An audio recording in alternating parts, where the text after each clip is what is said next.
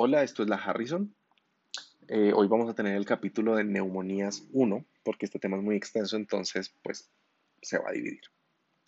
Entonces comenzamos con la definición de neumonía. Entonces la neumonía es un proceso inflamatorio del parénquima pulmonar que es desencadenado por diversos microorganismos entre los que encontramos bacterias, hongos, virus o parásitos. Eh, ¿Qué va a pasar? Pues se va a ver afectada la porción distal del tracto respiratorio, los bronquiolos y los alveolos, eh, se va a generar una reacción inflamatoria que puede afectar el intersticio alveolar y puede generar infiltrado celular inflamatorio y exudación en el espacio alveolar. Entonces esto es lo que va a formar la consolidación. Esto es como lo típico. La clasificación más general de neumonía se divide en neumonía adquirida en comunidad y neumonía nosocomial.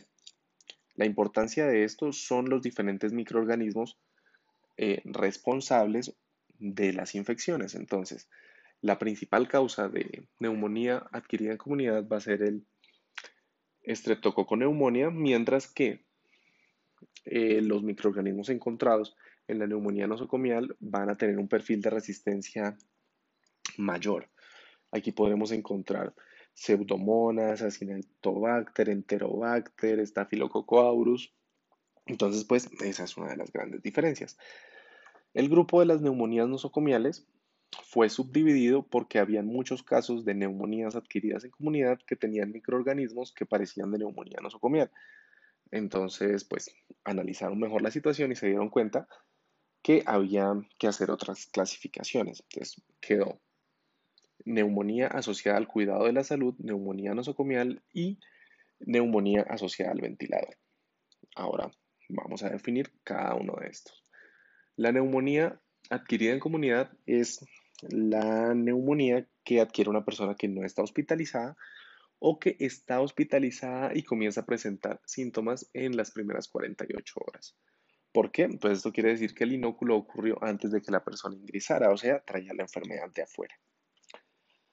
La neumonía asociada al cuidado de la salud es la neumonía que presentan eh, una persona que está en un, en un hogar de cuidado geriátrico o una persona que ha estado hospitalizada los últimos 90 días por más de dos días o una persona que recibe curación de clínica de heridas o está recibiendo antibiótico intravenoso o recibe quimioterapia o recibe nutrición parenteral o es usuario de diálisis en los últimos 30 días antes de presentar los síntomas.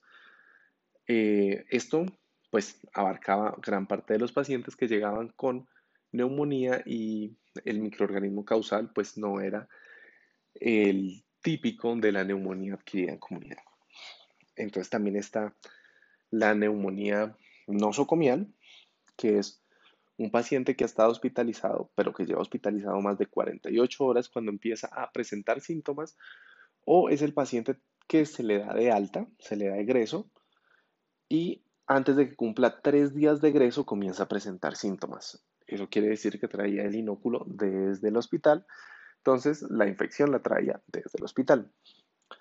Ahora, la neumonía asociada a ventilador es cuando el paciente requiere ventilación mecánica y ha estado más de 48 horas pues, en la ventilación y presenta neumonía. Este sería el caso. Bueno, eh, quería agregar que la clasificación que acabamos de escuchar, que sería neumonía adquirida en comunidad, neumonía asociada al cuidado de la salud, neumonía nosocomial y neumonía asociada a ventilador, o ventilación mecánica fue definida a partir del año 2005.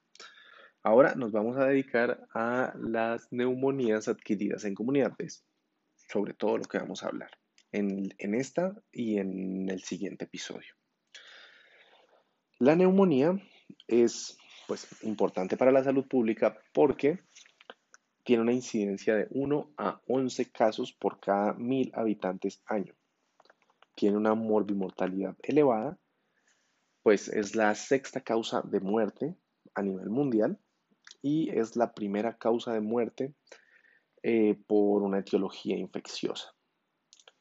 Entonces, eh, las neumonías adquiridas en comunidad, cuando se tratan de manera ambulatoria, eh, tienen una mortalidad del 1 al 5%, cuando el paciente debe ser hospitalizado en piso, o sea, una hospitalización general, sala general, va a tener una mortalidad del 5.7 al 25%. Y cuando tiene que ir a UCI, eh, tiene una mortalidad del 50%. Entonces, esto es muy importante.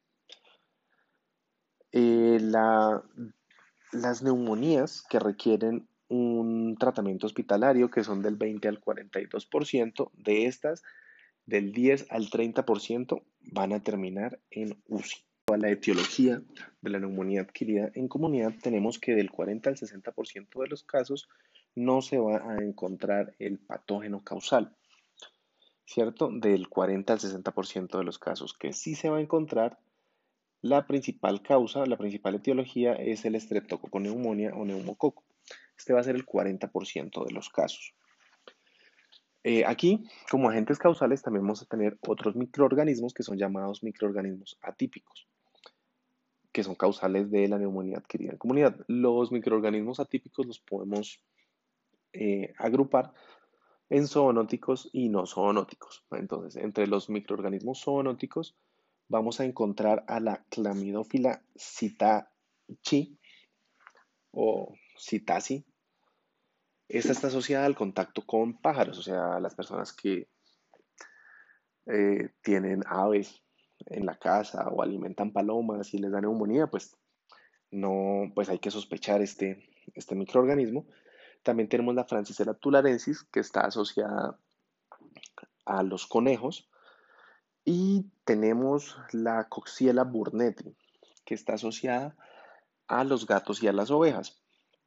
Particularmente en los gatos es cuando los gatos están pariendo. Entre los microorganismos atípicos que no son zoonóticos, vamos a encontrar a la Clamidófila neumonía, a la al Mycoplasma pneumonia y a la Legionella neumófila.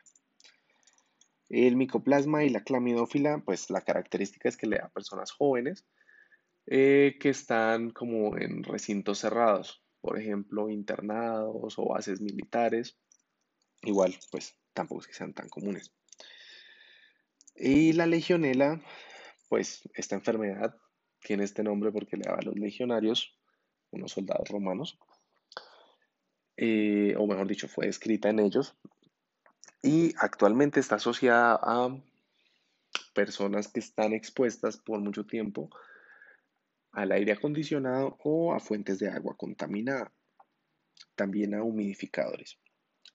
Otros microorganismos que vamos a encontrar son el Haemophilus influenza y el Staphylococcus aureus, particularmente el Staphylococcus aureus meticilino resistente adquirido en comunidad.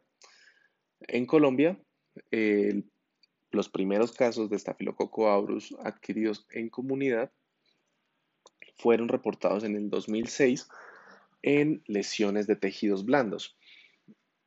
Luego, posteriormente en el 2009, se describieron los primeros casos de neumonía adquirida en comunidad por Staphylococcus meticilino resistente. Eh, pues estos casos son exóticos actualmente. El problema es que la incidencia ha venido aumentando.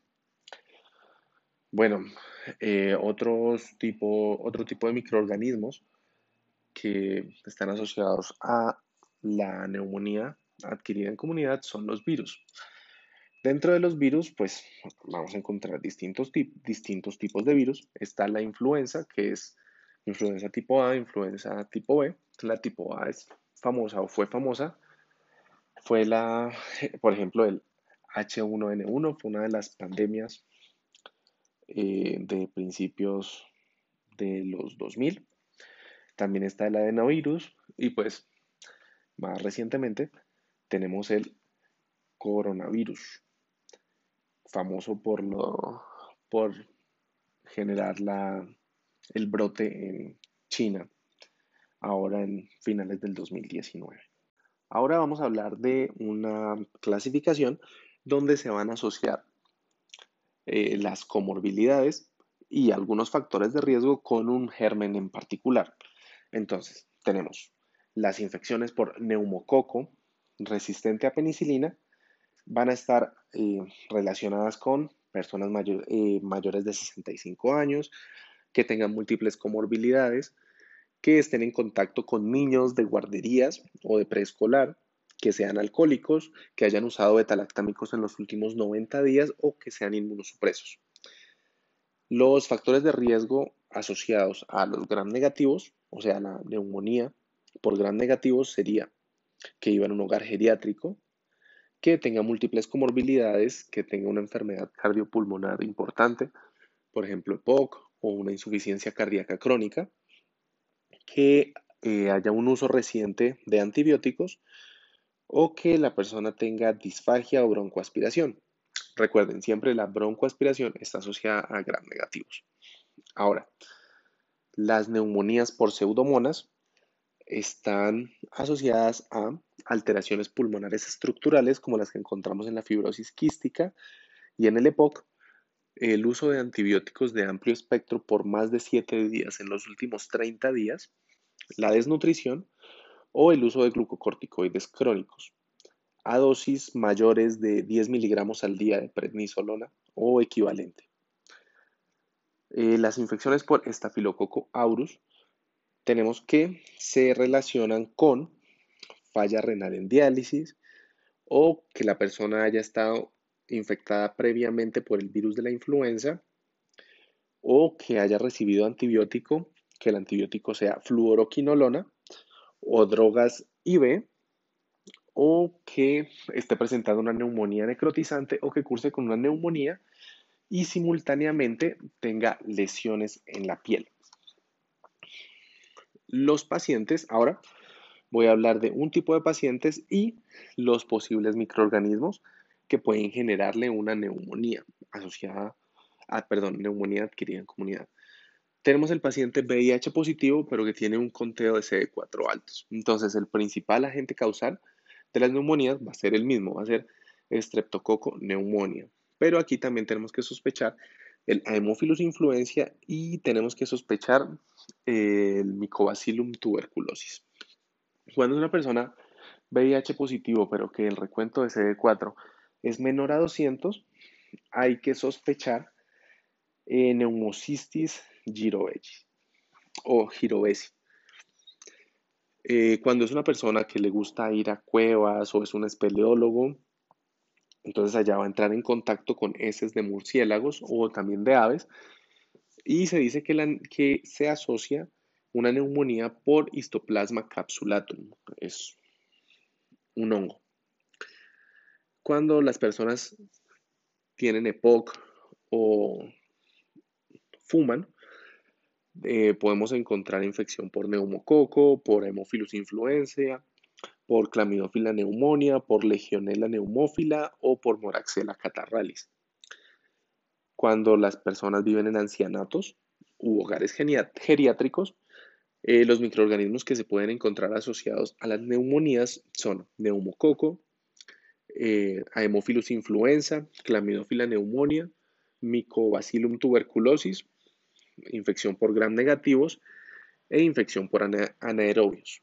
Las personas que son alcohólicas, eh, pues las causas más comunes de neumonía o la etiología de la neumonía de estas personas sería un estreptococo neumonía, pero resistente a penicilina, clepsielas gram negativos, anaerobios, eh, tuberculosis.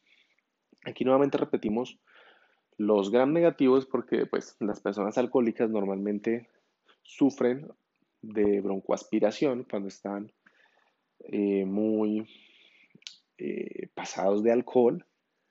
Entonces ellos tienden a, a, vomitar y a broncoaspirar. Por eso aquí están presentes los anaerobios y los gram negativos. La presentación clínica va a variar dependiendo del microorganismo causal, si es típico o si es atípico. Recordemos los atípicos, que son estos que clasificamos entre zoonóticos y no zoonóticos. ¿Sí? Bueno, entonces la clínica del microorganismo típico va a tener manifestaciones del tracto respiratorio inferior, va a tener manifestación sistémica y vamos a encontrar eh, una alteración imagenológica. ¿Qué manifestaciones del tracto respiratorio inferior podemos encontrar? Entonces tenemos tos, esputo purulento, disnea, dolor pleurítico o signos de consolidación, donde podemos encontrar aumento del frémito, pectoriloquia, matidez a la percusión o matidez a la percusión. No olvidar la taquipnea aquí en estas manifestaciones. En las manifestaciones sistémicas podemos encontrar fiebre, diaforesis nocturna, escalofrío, mialgias, confusión y pues ya si contamos con laboratorios podemos encontrar una leucocitosis mayor a 12.000. Entonces, ¿cómo hacemos el diagnóstico? El diagnóstico va a requerir una, una manifestación del tracto respiratorio inferior, una manifestación sistémica y una placa de tórax. En la placa de tórax tenemos que encontrar eh, consolidaciones o infiltrados difusos. Si vemos consolidaciones, pues podemos pensar que es por neumococo. Si vemos infiltrados difusos, podemos sospechar microorganismos atípicos. Y otra cosa es que pues las manifestaciones del tracto respiratorio eh, inferior y las manifestaciones sistémicas pues no tienen que ser explicadas por otra causa. Eh, hay un dato adicional que es como un dato para la vida, es que sería el paciente candidato a radiografía de tórax. Entonces, un paciente al cual nosotros le vamos a enviar una radiografía de tórax eh, sería el que tiene una frecuencia cardíaca mayor a 100, que tiene una frecuencia respiratoria mayor a 20 o que tiene temperatura mayor a 38 grados centígrados o que le encontramos signos de consolidación. ¿Listo? para la vida esto, para los exámenes y para la vida lo anterior. ¿Qué pasa con los microorganismos atípicos? Pues se les dice así por el conjunto de síntomas que van a mostrar, que es muy diferente. Entonces, la fiebre es opcional, puede estar o no estar. La tos usualmente seca, la anterior era productiva. Cuando estamos hablando de micoplasma o de clamidófila neumonía, vamos a encontrar sintomatología del tracto respiratorio superior, como congestión nasal, por ejemplo. El micoplasma tiene unas características especiales que debemos recordar. Eh, el, micoplasma puede producir eh, miringitis bulosa, puede generar lesión en piel, macopapulares o vesiculares, puede generar anemia hemolítica autoinmune. Está explicada porque se van a generar unas hemaglutininas frías, que son un tipo de anticuerpo IgM, que se va a adherir a los eritrocitos y los va a destruir cuando hay hipotermia. En cuanto a los gérmenes atípicos, cuando la infección es por legionela, Ahí sí vamos a encontrar unas infecciones severas y un compromiso sistémico severo. Podemos encontrar alteración del estado de conciencia, compromiso renal, compromiso hepático, diarrea, compromiso muscular. Podemos encontrar incluso encefalopatía. Bueno, entonces, recapitulando un poco sobre las diferencias entre la neumonía adquirida en comunidad que es por gérmenes típicos y la que es por gérmenes atípicos, pues vamos a hablar unas cositas. Entonces, los microorganismos típicos van a generar fiebre, los atípicos puede que la generen, puede que no la generen. Los microorganismos típicos van a generar tos productiva y esa tos productiva purulenta puede llegar a guiar acerca del microorganismo causal. Entonces, pues típicamente se tiene que, si el esputo es color rojo óxido o café óxido, esto nos podría estar guiando hacia el, neumococo, el streptococo neumonía. Si el esputo es color eh, en jalea de grosella, que llaman que es rojo recubierto por una capa transparente, cristalina, brillante, pues se sospecharía Klebsiella. Mientras que en los atípicos, pues, pues hay tos, pero será seca, no productiva. La radiografía de los microorganismos típicos pues va a mostrar los infiltrados y pues ahí se podría determinar la la, pues si es una neumonía lobar, bueno, lo que sea.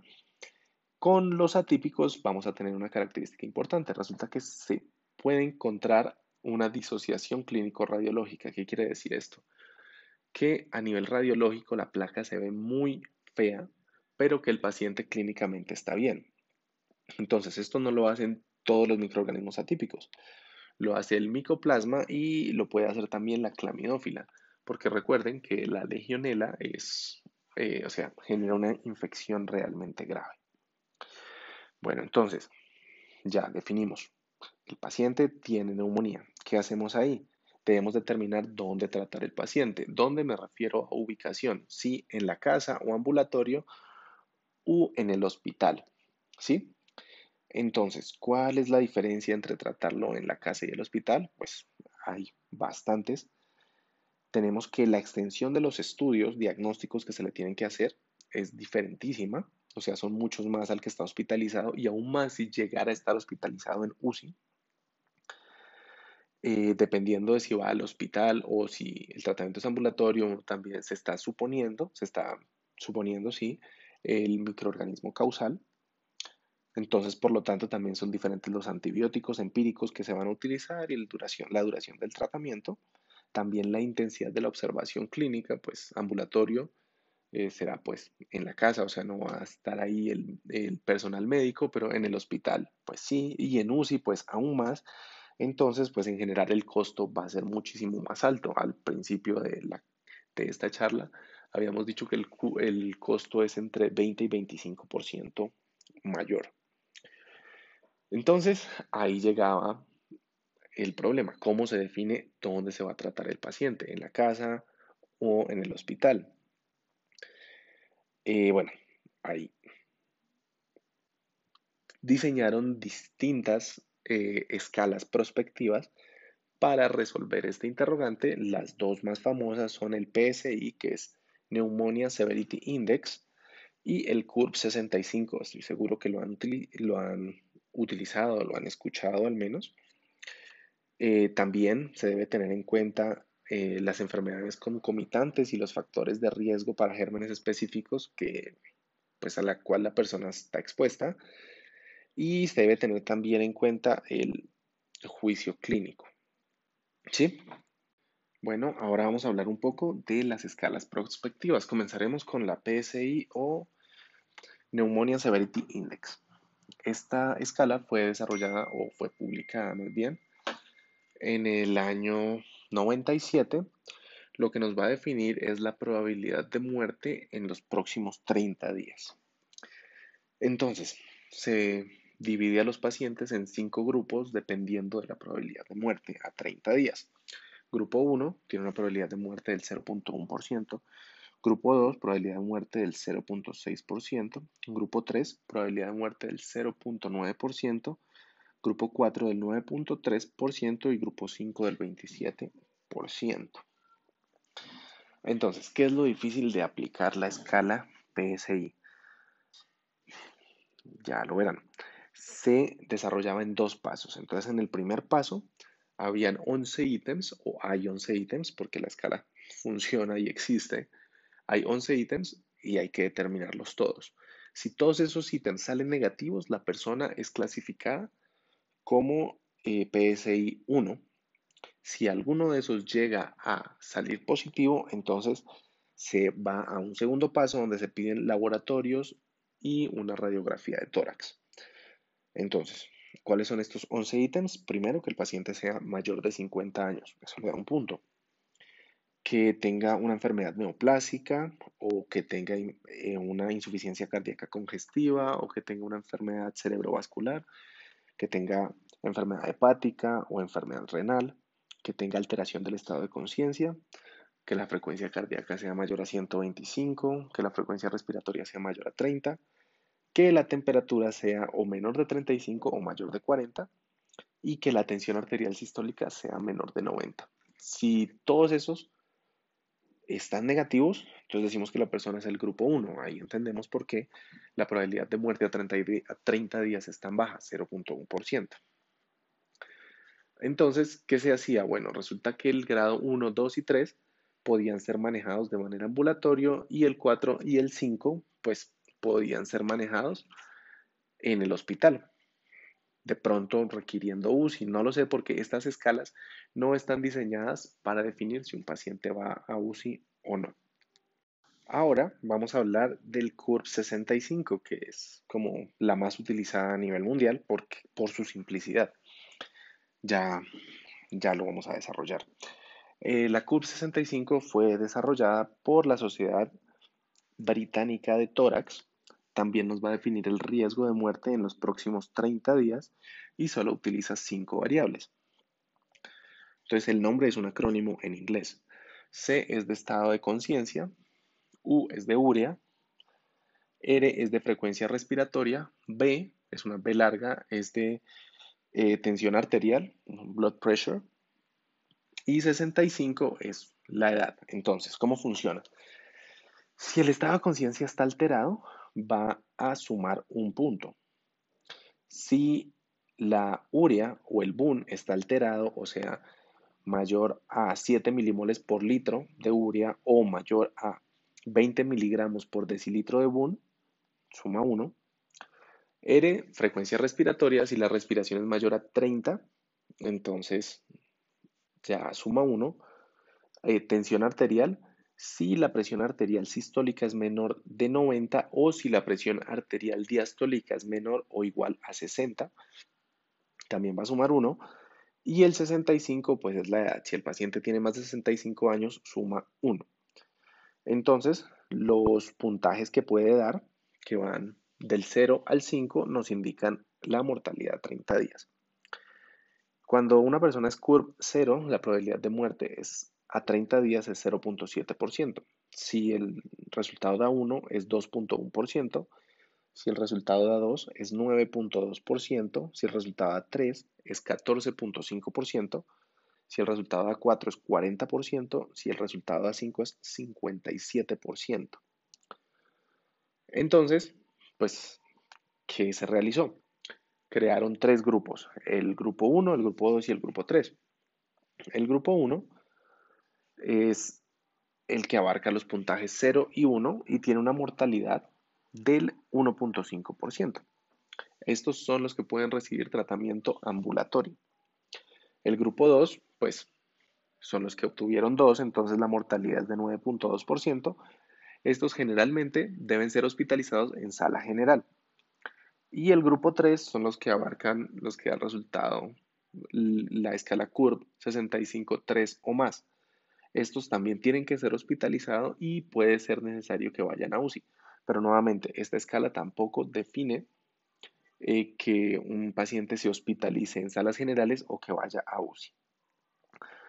Eh, hablando un poco del estado de conciencia de esa C de CURB, eh, pues se define de dos formas. Una que es la más como la, la, sugerida, como debería ser, es haciendo el test mental del CURB 65.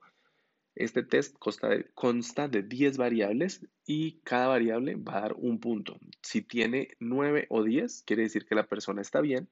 Si tiene 8 o menos, se marcaría un punto como si estuviera alterado. Entonces las variables son la edad, eh, otra es la fecha de nacimiento, otra es la orientación en tiempo. Entonces se pregunta si es de día, de noche, si es por la mañana, por la tarde, a mediodía, bueno, cosas así. También se le pregunta el año, es una pregunta aparte. Se le pregunta dónde se encuentra. Se pregunta si reconoce a dos personas. Pueden ser los acompañantes, pueden ser enfermeros, puede ser personal. Pues dos personas tienen que reconocerlas.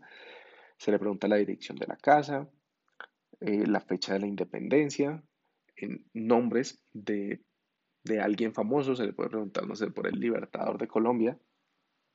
Y se lo pone a contar números de 100 hacia atrás, pero restándole 7. Entonces sería 100, 93, 86, 79 y así sucesivamente. Eh, si por alguna razón no se puede aplicar el test mental del CURV, entonces esa, ese estado de conciencia se va a definir por la orientación, si está orientado en tiempo, espacio y persona. Entonces, sí, sí, entonces, se le, entonces no marcaría nada. Si está alterado alguno de estos, pues marcaría un punto.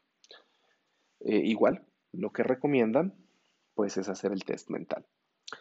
Resulta que en la misma publicación donde describieron el CURB 65, también describieron el CRB 65.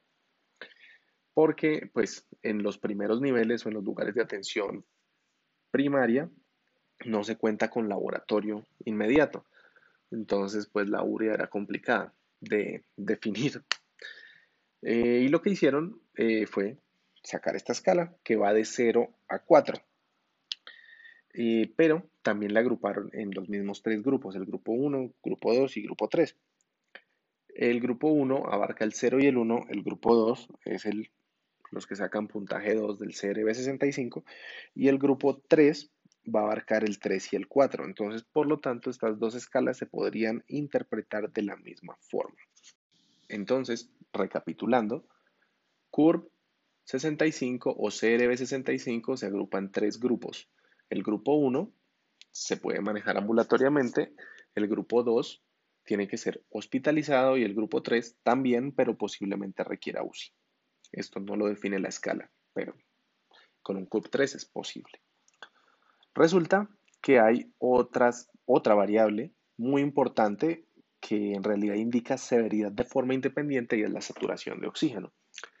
Si la saturación de oxígeno está disminuida en una neumonía, indica compromiso del parénquima pulmonar, que hay alteraciones fisiológicas y anatómicas, y también nos habla sobre la capacidad residual cardiopulmonar. Entonces, si la saturación de oxígeno está disminuida, no importa que sea del grupo 1, según CURB 65, o que esté en el grupo 1, según el PSI, el paciente se tiene que hospitalizar. El punto de corte es 90%. Entonces, si la saturación es menor al 90%, el paciente debe quedarse hospitalizado.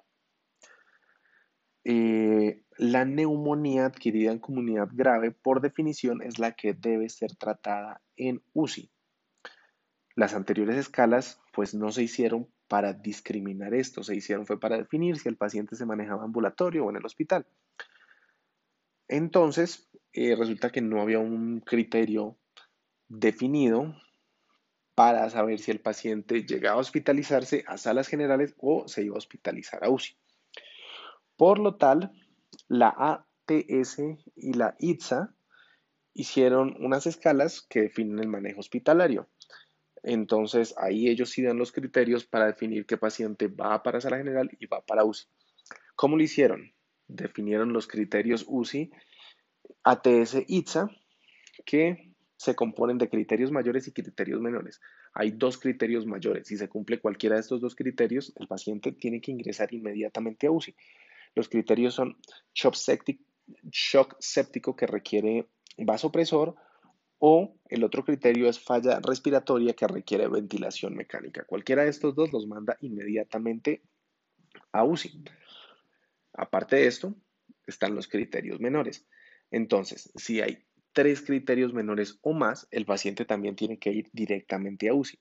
Los criterios menores son alteración de estado de conciencia, que el BUN esté mayor a 20 miligramos por decilitro, que la frecuencia respiratoria sea mayor o igual a 30 respiraciones por minuto, que el paciente presente una hipotensión grave que, que requiera un manejo agresivo con líquidos, que tenga hipotermia, punto de corte 36 grados, menos de 36 grados, que pues en la radiografía se vea afectación multilobar, que la, que la PAFI de menor o igual a 250, que haya leucopenia, definido como leucos menor a 4000, o que haya trombocitopenia, definido eritrocitos menor de 100.000. Entonces, si cumple tres de estos, eh, de estos ítems, de estos criterios menores, también debe ser ingresado directamente a UCI.